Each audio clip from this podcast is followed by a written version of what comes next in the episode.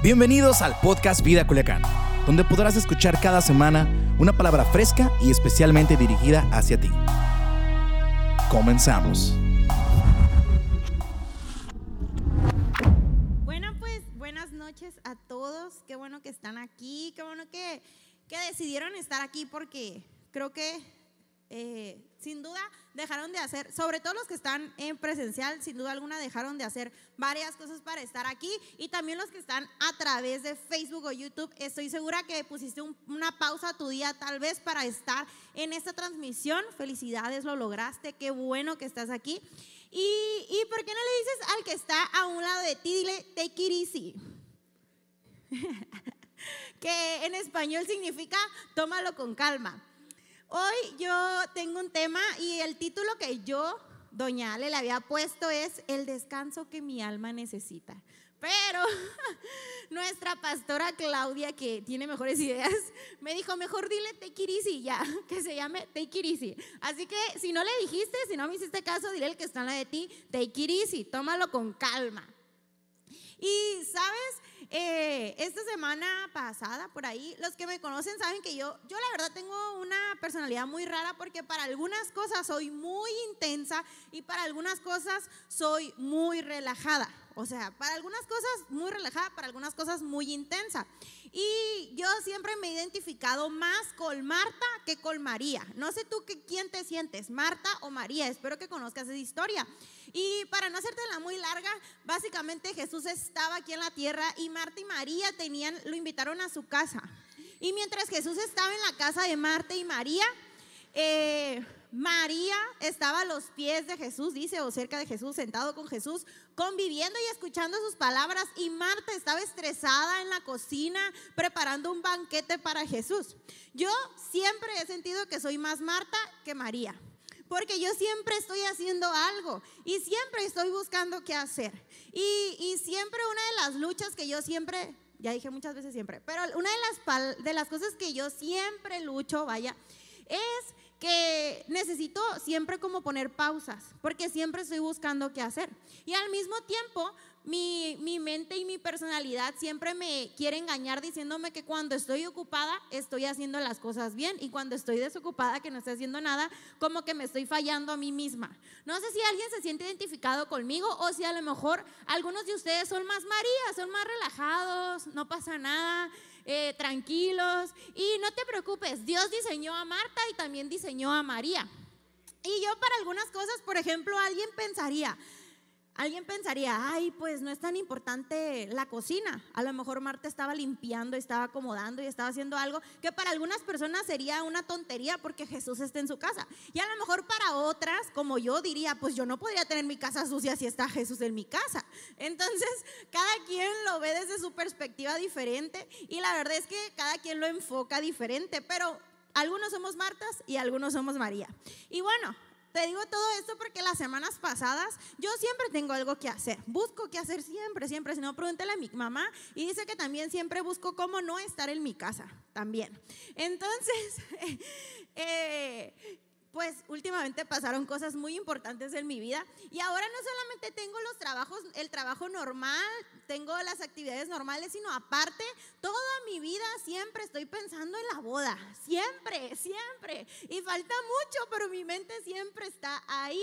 Y a lo mejor tú no te sientes tan identificado porque yo sé que hay hombres a los que la boda no era tan importante, pero a lo mejor tú estabas en tu casa, en cómo iba a ser tu casa o algo así. El punto es que mi mente está más ocupada de lo normal, de por sí siempre estoy ocupada mi mente. Y, y la semana pasada, la verdad, colapsé colapsé bien, bien feo, colapsé muy heavy y me di cuenta que estaba haciendo demasiadas cosas y al mismo tiempo no me alcanzaba el tiempo. Alguien ha terminado un día y dices, bueno, pues se me fue todo el día y hice solo dos cosas de las cinco que tenía planeadas para hacer hoy. Todos nos ha pasado eso y en la Biblia dice que cada, que cada vez los días van a ser más cortos y yo creo que eso real es muy real. O sea, cada vez me alcanza para hacer menos cosas durante el día. Entonces, entré en colapso tuve un problema en mi casa y colapsé también. Y ya no me, no me quedó de otra más que ponerme a lavar el baño llorando. ¿Alguien de ustedes ha lavado el baño llorando? Aprovechas el cloro, aprovechas el vapor de la regadera y aprovechas la tallada para llorar bien a gusto sin que nadie te vea. O alguien a lo mejor ha llorado mientras se baña. Aceptémoslo, todos lo hemos hecho alguna vez en nuestras vidas. Y yo colapso y pues lloro, ¿no? Entonces colapsé y le dije, Dios, ya no puedo, ya no puedo. Eran como las 8 de la mañana yo tenía mil cosas que hacer y me puse a llorar bien a gusto. Y tenía muchas cosas que hacer y aún así me di mi tiempo de, de llorar como 40 minutos. Y ya después pues dije, bueno, pues ya me arreglé y, y, dije, pues va a salir todo, porque era un día muy largo. Y sí, todo salió. Pero durante el día me di cuenta que aunque perdí a lo mejor 40 minutos llorando, esos 40 minutos me dieron el empuje que yo necesitaba para lograr lo que necesitaba lograr ese día. No sé si me expliqué. Y la verdad es que lloré y lloré, pero también le conté a Dios y le dije, Dios, estoy muy cansada, esto, lo otro. Le conté toda mi vida a Dios. Y la verdad es que no hay nada que te haga sanar más o descansar más que las lágrimas. Creo que eso viene en la Biblia y es totalmente cierto. Las lágrimas siempre van a sanar nuestras vidas. Y, y lo que te quiero decir hoy es que una de las cosas que diferenciaba al pueblo de Israel en el tiempo de la Biblia y otros pueblos era que ellos tenían el día del reposo, tenían el día de descanso. Y a pesar de que eran el pueblo escogido por Dios, el pueblo de Dios lo llamaban, ellos decidían descansar y tomarse un día de reposo, no solamente de sus actividades, sino también de hacer lo bueno. Ya ven que cuando vino Jesús había una revolución porque Jesús también quería sanar en el día de reposo, ¿no? Y era, todo toda una revolución porque el día de reposo era tan fuerte, era tan marcado que ni siquiera podías hacer algo bueno. De todo tenías que reposar, ¿no? Era el, el Sabbat. O si te quieres ver muy espiritual y más, puedes decir el Shabbat también, lo googleé. Y, ¿sabes? El descanso es tan importante Dios continuamente lo menciona en la Biblia. El día del reposo, también cuando Dios creó el mundo, recuerden que el séptimo día que hizo, ah, todos los niños del, del, colegio saben perfectamente que el séptimo día Dios descansó, porque eso es lo, lo primero que te enseñan, ¿no? Y, y ese día Él decidió descansar, si Dios decidió descansar, porque tú no descansas. Y muchos de nosotros decimos, bueno, pues el día del descanso es el domingo, pero no solamente se trata de un día como tal, porque el descanso no solamente significa descansar como en el término de reposar, sino significa parar un momento y entender que no se trata de lo que tú puedas hacer, sino de lo que Dios puede hacer en ti. El día del descanso se ponía en pausa todo aún. Era era pecado sanar enfermos durante el día de reposo y tú dirías, ¿por qué? ¿Por qué? Porque ellos no entendían que Jesús era Dios mismo, pues, ¿sí me explico? Pero para ellos, aunque fuera algo bueno, tenías que descansar. ¿Por qué? Porque le estás diciendo a Dios que no importa qué tantas cosas buenas puedes hacer, todo depende de Él. Todo depende de Él. A lo mejor tú muchas veces has estado cansadísimo y te pones a hacer cosas buenas que tú crees que, son buenas, pero al final eh, estás queriéndolo hacer todo a tus fuerzas. Cuando descansamos y cuando reposamos, y no solamente estoy hablando del domingo, de un día como tal, sino cuando nos tomamos un momento para descansar y para parar, le estamos diciendo a Dios que de Él dependemos, que todo es por Él y que sin importar cuál sea nuestra circunstancia, vamos a confiar en Él. Entonces, el reposo no solamente trae algo bueno a nuestros corazones, sino que aparte le, estamos, y yo creo que lo principal es que al final de todo, lo principal no es que nuestra alma descanse, porque también podemos descansar en sábado, también podemos descansar en viernes, ¿sí me explico? Ah, el día del reposo o el descanso, el reposo, el detenernos un momento, en principal es decirle a Dios que todo lo que estamos haciendo lo hacemos porque Él está con nosotros. Entonces, yo no sé cómo vaya tu año. Estamos en el tercer mes del año, si no me equivoco.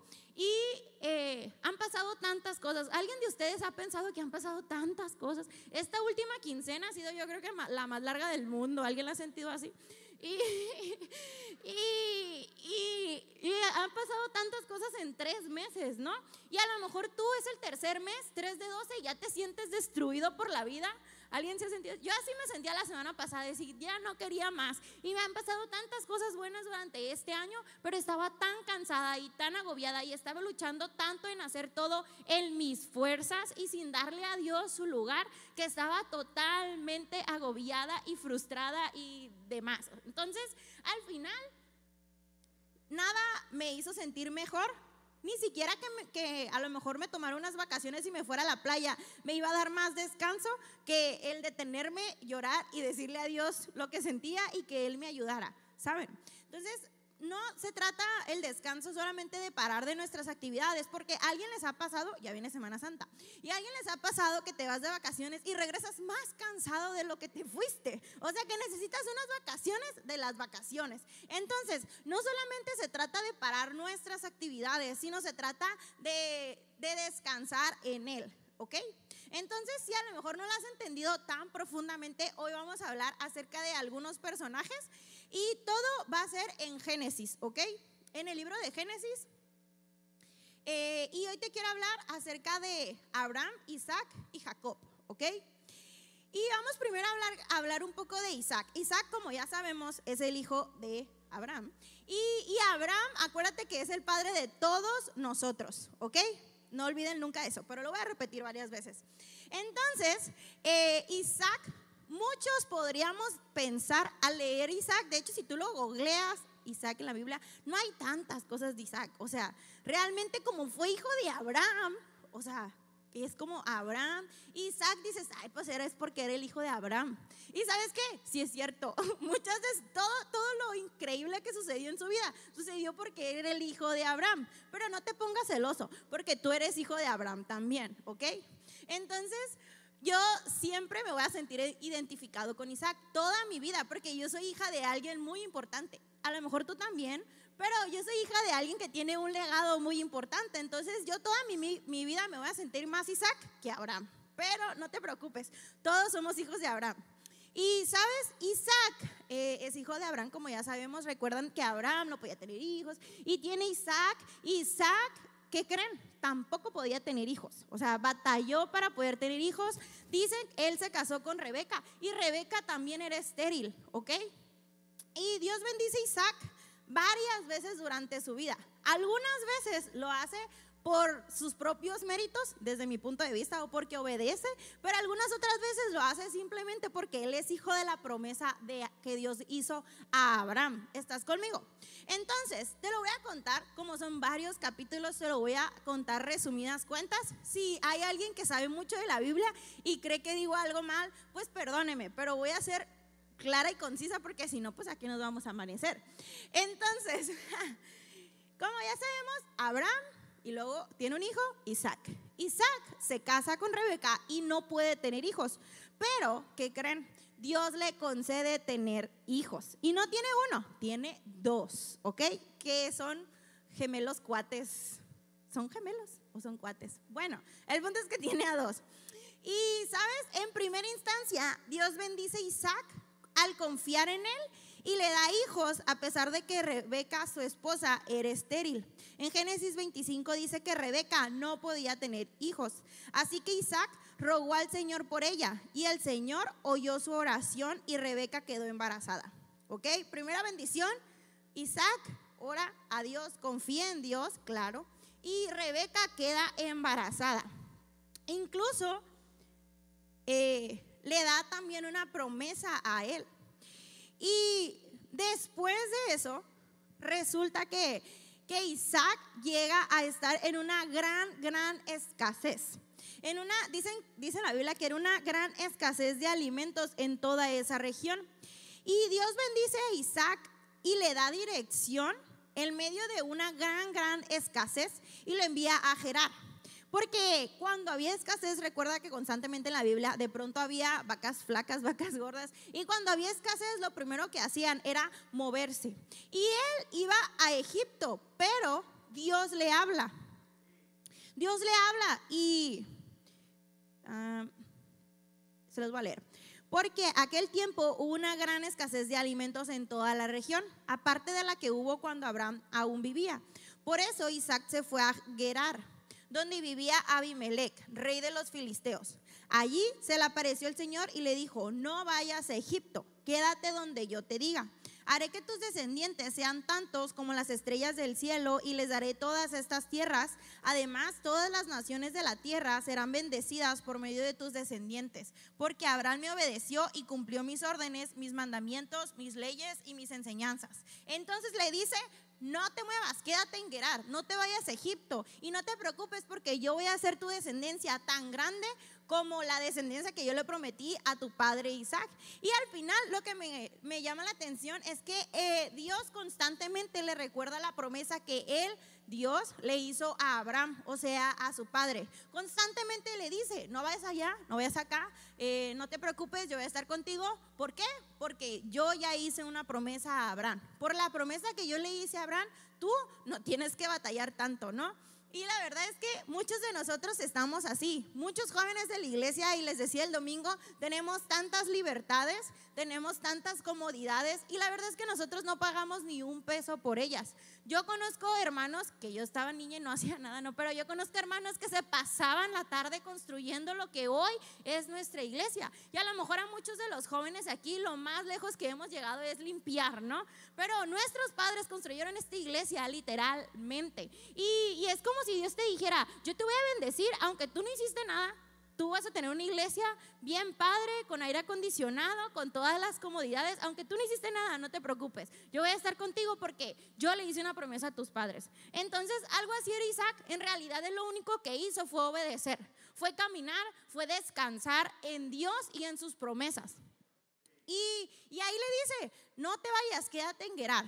Yo voy a estar contigo, yo te voy a dar una gran eh, descendencia, pero no te muevas, quédate ahí. Y Isaac obedeció. Muchos de nosotros, el primer punto ya es tan difícil obedecer, ¿no? ¿Cuántas veces Dios nos ha dado dirección o cuántas veces nuestros padres nos han dado una dirección y nos parece tan difícil escuchar las instrucciones? Pero desde una instancia, Isaac fue bendecido por su padre Abraham, sí, pero también fue bendecido porque Dios le dio dirección y él obedeció. Di conmigo, él obedeció.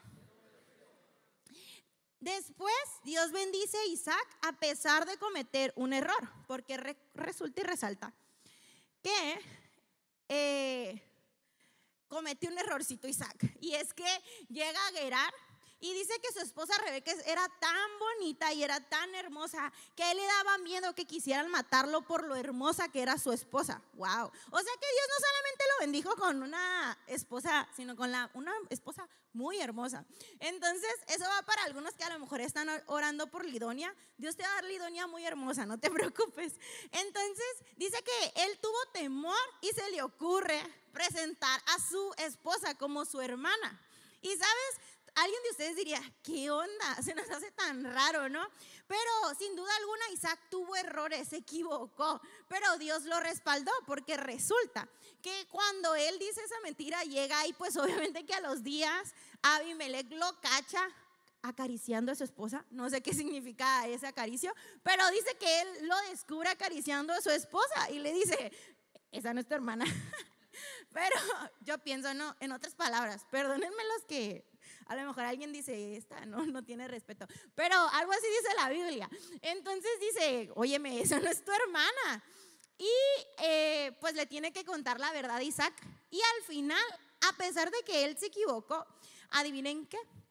Abimelech, que era el rey de ese tiempo, dice que le dijo que pues estaba mal y que no estuvo bien, pero después de eso va y se le acerca, ah, va y se le acerca y les ay, es que quiero empezar. Bueno, va y le dice a los, a su pueblo, a sus generales, a sus líderes, y les dice, no se le acerquen. No quiero que les hagan nada, quiero que los protejan. Y resulta que él viene, viene al lugar correcto, eh, viene a donde Dios lo envía y Dios lo respalda a pesar de sus errores. Algunos de nosotros no encontramos descanso porque creemos que vamos a recibir consecuencias de nuestros errores. O a veces nuestros errores, la culpa de nuestros errores son tan grandes que no encontramos descanso. ¿Alguien se ha sentido así? ¿Sabes cuáles son tus errores? ¿Cuáles son esos pecados a los que a lo mejor has caído y has caído y has caído? Y es tan difícil encontrar descanso cuando sabes que, la, que te has equivocado, ¿no?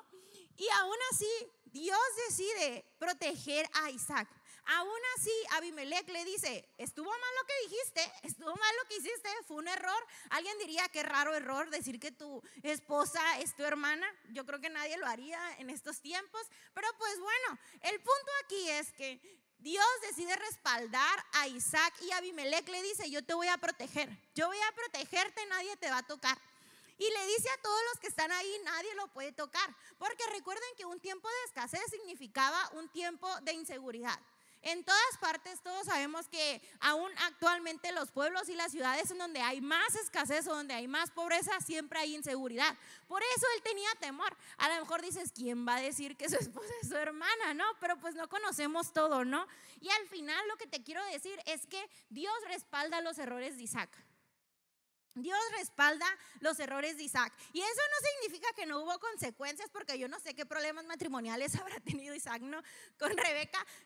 sin duda alguna hubo consecuencias, porque sí va a haber consecuencias de nuestros errores, pero Dios no nos condena. Dios nos respalda. Entonces a lo mejor tú durante las últimas semanas has cometido algunos errores en los que no puedes encontrar descanso, en los que no puedes dormir. Constantemente yo escucho una generación que no puede dormir.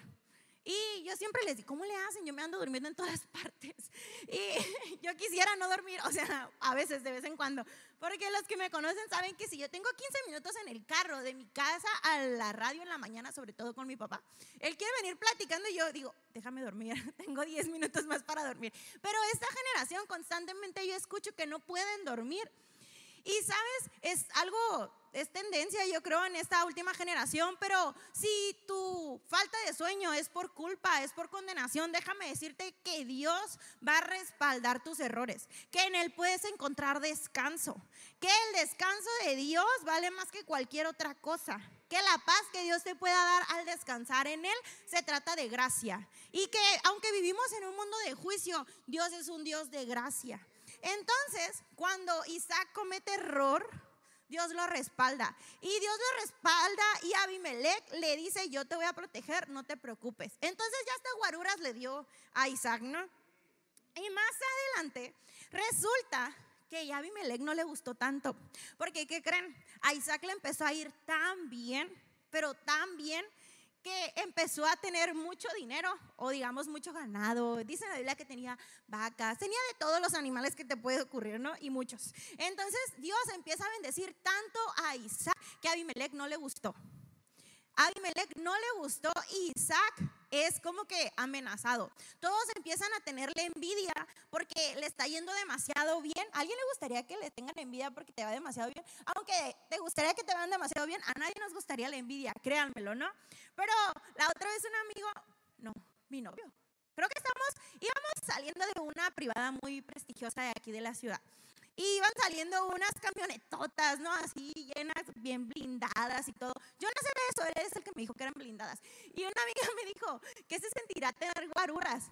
Y yo le dije, pues no sé, creo que nunca lo voy a saber, pero lo único que sé es que a una persona más rica que te puedes imaginar vive con inseguridades y muchas.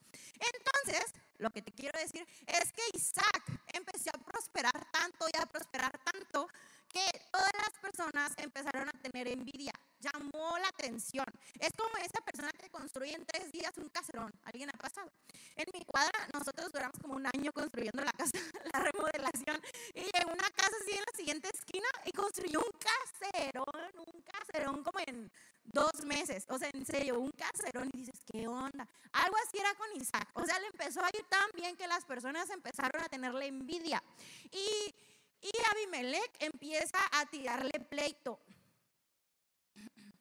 Y Dios le da dirección una vez más. Isaac se fue lejos de allí y abrió un pozo, porque resulta que en el tiempo de Abraham, Abraham empezó a hacer pozos. Recuerden que en esos tiempos, pues el agua no era como ahora, ¿no? Entonces, Abraham en sus tiempos empezó a, hacer pozos, a hacer pozos, a hacer pozos, a hacer, a hacer pozos. Entonces, Isaac empezó a, se tuvo que mover de Gerer y y empezó a buscar un lugar. Entonces lo que primero se le ocurrió es ir a buscar un pozo porque recuerden que el agua significa vida. Entonces ellos siempre estaban buscando un lugar donde situarse que hubiera agua. Y él encuentra primero un pozo que había hecho su padre Abraham Y resulta que vienen y se lo quitan, le hacen pleito y mejor se va. Y encuentra otro pozo y le echan pleito, llega alguien más y mejor se va. Y eso es hasta el tercer pozo que él encuentra. Como ya no se lo pelearon, ya se pudo quedar ahí y él llamó ese pozo libertad. Dijo, ahora el Señor nos ha dejado en libertad para progresar en esta ciudad. Ay, espérenme tantito. Entonces, Dios va y le da dirección una vez más a que se mueva. Y no solamente eso, porque recuerden que moverse también significó que le empezó a ir no tan bien en el sentido de que empezaron a lo mejor a quererse robar su ganado o empezó a tener inseguridad. Entonces decide moverse. Y a pesar de que le quisieron hacer daño, Dios le da la dirección y le dice a dónde llegar. Y encuentra un pozo. Igual, adivinen qué pasa después. Este rey que primero era muy buena onda, le dio protección, después le dice que no le, gustó, no le gustó que le fuera bien a Isaac, viene Abimelech y empieza a hacerle pleito, se va a Isaac a otro, a un pozo, al segundo pozo y al tercer pozo, en donde lo llama libertad, si están conmigo? Y después de años de él trabajar ahí, llega Abimelech de vuelta aquí y lo empieza a buscar. Y le dice, oye, ¿sabes qué? A mí no me conviene ser tu enemigo te está yendo demasiado bien. Tu Dios te hace prosperar tanto que yo no puedo ser tu enemigo. Yo necesito que tú y yo seamos aliados. Y va y le pide disculpas, se hacen las paces. Y al final, Dios no solamente eh, viene y, le da dirección a Isaac, sino que aparte restituye, ¿no? O sea, restituye todo lo que a lo mejor él había perdido. Y, y, todo esto te lo estoy contando porque Isaac, en medio de todo, de todo, de todo, siempre está en descanso. Siempre está escuchando la voz, siempre está escuchando la dirección de Dios. Y ni siquiera tuvo que moverse tanto para encontrar paz. Muchos de nosotros creemos que tenemos que hacer tantas cosas, tenemos que hacer tantas cosas, tantas actividades, o creemos que tenemos que hacer tantas cosas para llamarnos hijos de Dios, pero al final no tenemos que hacer nada. Debemos de descansar en la paternidad y en la promesa que Dios nos hizo a nosotros, porque, oh sorpresa, recuerda, el padre de Isaac fue Abraham y tu padre y mi padre también generacionalmente es Abraham. Venimos de la misma descendencia y las mismas promesas que Dios le hizo a Isaac te las hizo a ti. Dios te va a dar dirección. Dios te va a respaldar aún tus errores. Y, y, Dios te va a dar lo que tú necesitas, pero solo cuando encontramos descanso en Él. Y sabes, al final de todo, eh, todo se trata de confiar en Él. Cuando decido confiar en Dios, a pesar de que mis circunstancias no se vean claras, a pesar de que a lo mejor me estén picando las costillas porque me está yendo bien y a los demás no, a pesar de que a lo mejor yo cometí un error, Dios tiene el control. Dios tiene el control de todo. Al final, el descansar solo significa el entender que Dios está conmigo, que Dios me va a respaldar y que Dios me va a dar dirección. Que Él es lo principal, que no se trata de cuántas cosas pueda hacer yo, que no se trata de cuántos logros puedas tener tú, que no se trata de cuántos errores puedas tener tú. Dios va a respaldar tu vida. Dios va a estar contigo y Dios te va a dar dirección. ¿Cuántos dicen wow conmigo? Muy bien. Y sabes, a lo mejor tú puedes decir, bueno, pues qué padre, Isaac fue bendecido, Dios estuvo con él, Dios le dio dirección y él no hizo nada, pero déjame decirte algo, la, ¿cómo se dice? Como la contraria de él, la antítesis, ¿se puede decir? La antítesis de Isaac, irónicamente, es uno de sus hijos, es Jacob. Porque Jacob, Isaac tiene hijos, recuerdan que les conté que tiene dos hijos, y uno de ellos es Jacob. Y Jacob, siempre me llama la atención porque Jacob es más como Marta. Jacob trabajó 14 años por su esposa. Y si tú lees en la Biblia, Jacob fue el que le dijo al suegro que trabajaba siete años. El suegro no le dijo, trabaja siete años por Raquel. No, él fue y le dijo, yo trabajo siete años por él. ¿Sí me explico? Entonces, muchas veces somos esa persona. Queremos hacer cosas para lograr o para creer que estamos logrando algo. Queremos hacer cosas para sentirnos útiles. Queremos hacer cosas para sentir que nos estamos, eh, que estamos logrando algo en la vida. Pero al final de todo, no se trata de lo que hagamos nosotros, sino de lo que Dios puede hacer a través de nosotros. Jacob trabajó tanto durante toda su vida, tú te vas a dar cuenta que estuvo luchando y luchando y luchando y estuvo ahí, ahí, intentando, intentando, intentando. Y al final de todo, él terminaba siendo hijo también de Abraham. No tenía que hacer tantas cosas, solo se trataba de descansar en las promesas que Dios había hecho para él. No necesitas hacer tantas cosas, no necesitas trabajar tanto, no necesitas buscar tanto. Créemelo, Dios va a abrir las puertas que tenga que abrir. Dios te va a bendecir lo que tenga que bendecirte. Créemelo, Dios tiene planes mejores que los que tú puedas planear para ti. Alguien se ha pasado todo un día trabajando en algo y al final del día dices, no, hombre, no hice nada. Y luego de pronto hay otros días en los que dices, sientes que no hiciste nada, pero lograste mucho porque alguien te ayudó, que porque algo se prestó. Y de pronto sientes que a lo mejor no fue tanta actividad, pero lograste mucho. Y, y algo así pasa con Dios. No se trata de que no tengamos que hacer nada y que seamos unos hijos juniors, como diría nuestro pastor, sino que se trata de que podamos confiar en que Él está con nosotros, en que en medio de toda la tribulación, en medio de toda tu semana, de todas tus actividades, podamos descansar en la fidelidad de Dios a las promesas que Él mismo nos ha hecho. Sabes, yo no sé qué estés atravesando tú, a lo mejor eh, no eres la persona más ocupada del mundo, a lo mejor sí te sientes muy agobiado por tantas actividades, pero esto no se trata de actividades, se trata de cuánto tiempo pasamos descansando en las promesas de Dios. A veces duramos tanto luchando por un puesto en nuestro trabajo cuando solo se trataba de oración. A veces duramos tanto tiempo logrando o queriendo impresionar a cierta persona cuando solo se trataba de una oración. Y créanme lo que real, las últimas semanas yo he visto cómo Dios constantemente me está recordando, no tienes que hacer nada, yo lo voy a hacer por ti. Y, créanmelo, cuando, los que no se han casado y los que ya se casaron saben que cuando te vas a casar tienes una lista de cosas ¿no? que tienes que hacer, que tienes que comprar, que tienes que... Hay tantas cosas y yo cada que estoy con alguien siempre me preguntan eso. Y, y, al final de todo, yo siempre me he dado cuenta que Dios va a respaldarme. Sigo sin nada, pero yo sé que Dios me va a respaldar. ¿Sabes? Una amiga me decía que es como un paréntesis, pero se me hizo interesante de un libro que, se, que es acerca del matrimonio de Timothy Killer. Y, y, ella me decía que al final, cuando decides casarte, Dios siempre te va a dar un, siempre te va a respaldar. Cuando un noviazgo decide tomar la decisión de casarse, siempre Dios te va a respaldar, siempre va a respaldarte. Y yo dije, tiene sentido porque muchos matrimonios eh, últimamente que tuve pláticas con matrimonios, me han dicho que, que, al final todo sale, que no saben ni cómo, pero Dios los bendice. Y dije, bueno, tiene sentido. Dios va a bendecirte. Tomes las decisiones correctas, Dios se va a bendecir. Cuando ponemos a Dios en primer lugar, antes que tus sueños, antes que tus anhelos, antes que cualquier cosa, Dios se va a encargar de lo demás. Cuando yo decido poner las actividades que tengo aquí en mi servicio, en mi ministerio, en mi área, eh, cuando yo pongo esas actividades, antes que cualquier otro logro en mi vida, Dios va a respaldarme. Créemelo, muchos de nosotros a lo mejor no hemos hallado descanso porque queremos sentirnos aceptados por los demás, pero descansa en Dios. Descansa en Dios. ¿Sabes? El descansar no se trata solo de actividades y lo voy a mencionar muchas veces esto, a lo mejor ya lo dije varias veces, pero lo quiero recalcar porque a lo mejor eso es lo que nuestra mente choquea, pero descansar es entender que Dios tiene la última palabra.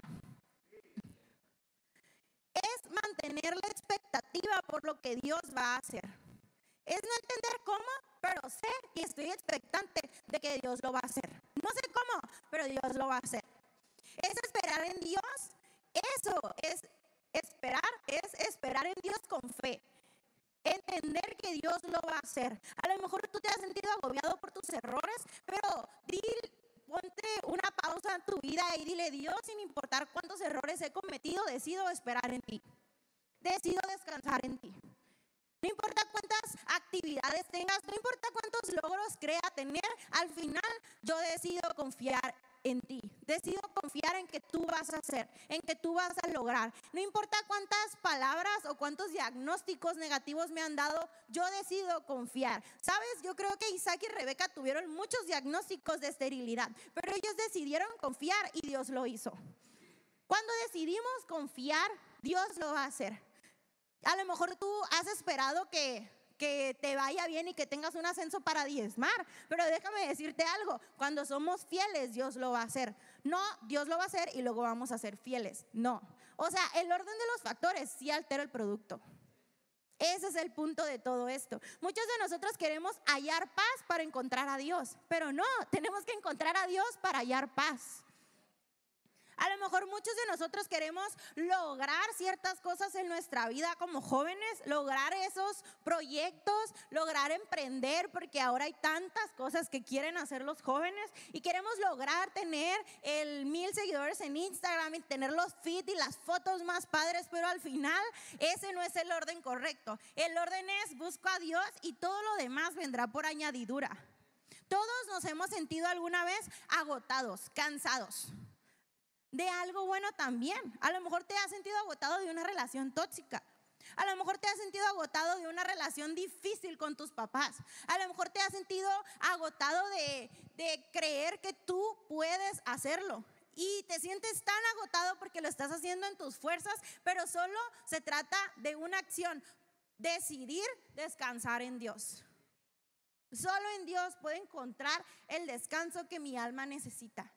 Y ahora en un tiempo de vacaciones en el que a lo mejor tienes más tiempo, te vas a dar cuenta que nunca se trató de tiempo, que siempre se trató de una decisión. Por ejemplo, yo el año pasado, en la iglesia nosotros yo trabajaba en tantas cosas y estaba tan agobiada y yo decía, no, es que no me alcanza el tiempo para esto, para aquello, para lograr aquello, para tener una relación más fuerte con Dios, para leer más la Biblia, para... Y ponía tantas, siempre mi pretexto era que no tenía el tiempo suficiente porque tenía demasiadas actividades. Entonces, eh, al inicio del año, creo, el pastor decidió liberarnos al equipo ejecutivo de muchas actividades, de muchas responsabilidades. Y después de un tiempo me di cuenta que aunque tenía más tiempo, no es cierto, no estaba leyendo más la Biblia. No es cierto, no estaba teniendo una mejor relación con Dios. No es cierto, no estaba logrando limpiar mi cuarto más seguido. mi mamá va a decir amén. Y, y aunque tenía más tiempo, no es cierto, no estaba logrando lo que yo creía que iba a lograr cuando tuviera tiempo. Entonces, al final, nada es cuestión de tiempo, todo es cuestión de decidir descansar en Dios. Entonces, ¿por qué no te pones de pie ahí donde estás? Y si estás en la transmisión, también ponte de pie, nada más si estás manejando, no. Pero todos los demás, ¿por qué no nos ponemos de, de pie? Y sabes, yo no sé de qué tu alma tu vida, tu cuerpo necesita descansar. Pero déjame decirte algo, cuando descansamos estamos poniendo a Dios en primer lugar, pero también estamos poniendo a Dios como detrás de nosotros, entendiendo que Él nos está respaldando. Descansar es una actitud de nuestro corazón, entendiendo que al final no se trata de nuestras capacidades, no se trata de nuestros errores, no se trata de cuánto podemos lograr, de nuestras expectativas, de nuestros sueños. Al final todo se trata de Dios, de que Él esté con nosotros, de que Él nos respalde. Y Jacob constantemente en la Biblia quería hacer tantas cosas. Trabajó Diokis por una esposa, seis años Diokis, y resulta que no, que eran más. Y, y al final terminó trabajando 20 años por la mujer de sus sueños, ¿sabes? 20 años por la mujer de sus sueños. Y, y todo, si tú lees bien, él nunca a su suegro le pidió que trabajara, él solo fue y dijo que él trabajaba por la esposa. Entonces, hay tantos de nosotros que estamos poniéndonos más responsabilidades y más responsabilidades y no entendemos que al final solo se trata de descansar. ¿Por qué no oramos? Señor, gracias Gracias porque tú eres increíblemente bueno, porque no necesitamos hacer nada para encontrar paz en ti. Porque no necesito lograr nada para lograr tener paz, tu paz, para entender que tú estás detrás de mí y que tú estás al frente de mi Dios. Gracias porque hoy yo puedo tener una relación contigo sin ningún tipo de impedimento. Porque entiendo que todo se trata de una decisión, de cuando yo decida, lograré tener paz en ti. Cuando te pongo a ti en primer lugar, Dios, tú acomodas todo lo demás. Cuando te pongo a ti en lugar, en el primer lugar, tú vas a acomodar cada una de los eslabones, cada uno de los bloques de mi vida. Dios, gracias porque no tengo que hacer nada para estar cerca de ti, porque no tengo que hacer, lograr hacer nada para recibir tu amor y tu aceptación, Dios. Ayúdanos a ser como Isaac, que escuchamos tu dirección, Dios, aún en medio de las pruebas, aún en medio de problemas, aún en medio de escasez. Ayúdanos a poder escuchar tu voz, Dios. Ayúdanos a poder ponerle pausa a nuestra semana y poder descansar en tu paz. Entender que no importa cuál sea nuestro problema de hoy, tú tienes el control. Entender que de ti depende todo, que todo es para ti. Así como el pueblo de Israel se detenía cada semana para para expresar que tú eras lo primero, que de ti dependía. Ayúdanos Dios para que podamos constantemente poner una pausa y entender que todo se trata de ti, Señor. Ayúdanos Dios a mantener una expectativa de lo que tú vas a hacer, Dios. A esperar en ti con fe. Entender que cuando descanso, cuando pongo un pausa, cuando dejo de pensar en mi trabajo, en mis ocupaciones, en mis sueños y empiezo a pensar en ti, tú te encargas de lograr todo, Dios. Tú te encargas de hacerlo todo, Dios. Gracias, Dios, porque sé que no necesito hacer nada para lograr entender y comprender y disfrutar tu amor, Señor, en el nombre de Jesús. Ayúdanos a ser como Isaac, Dios, que podamos poner pausa, que tomemos las cosas con calma y que entendamos que todo viene de ti y que todo lo que podamos lograr se trata de lo que tú puedas hacer a través de nosotros, Señor. En el nombre de Jesús, en medio de una generación que corre en medio de una generación que quiere todo express, ayúdanos a tomar con calma, a descansar, a entender que todo se trata de ti. En el nombre de Jesús, Dios, yo declaro que Espíritu Santo, tú llegas a nuestros corazones y nos das esa paz que nuestra alma necesita. Espíritu Santo, ayúdanos a entender que cualquier impedimento y cualquier problema que tengamos hoy no es más grande que tu poder, no es más grande que tu amor en el nombre de Jesús.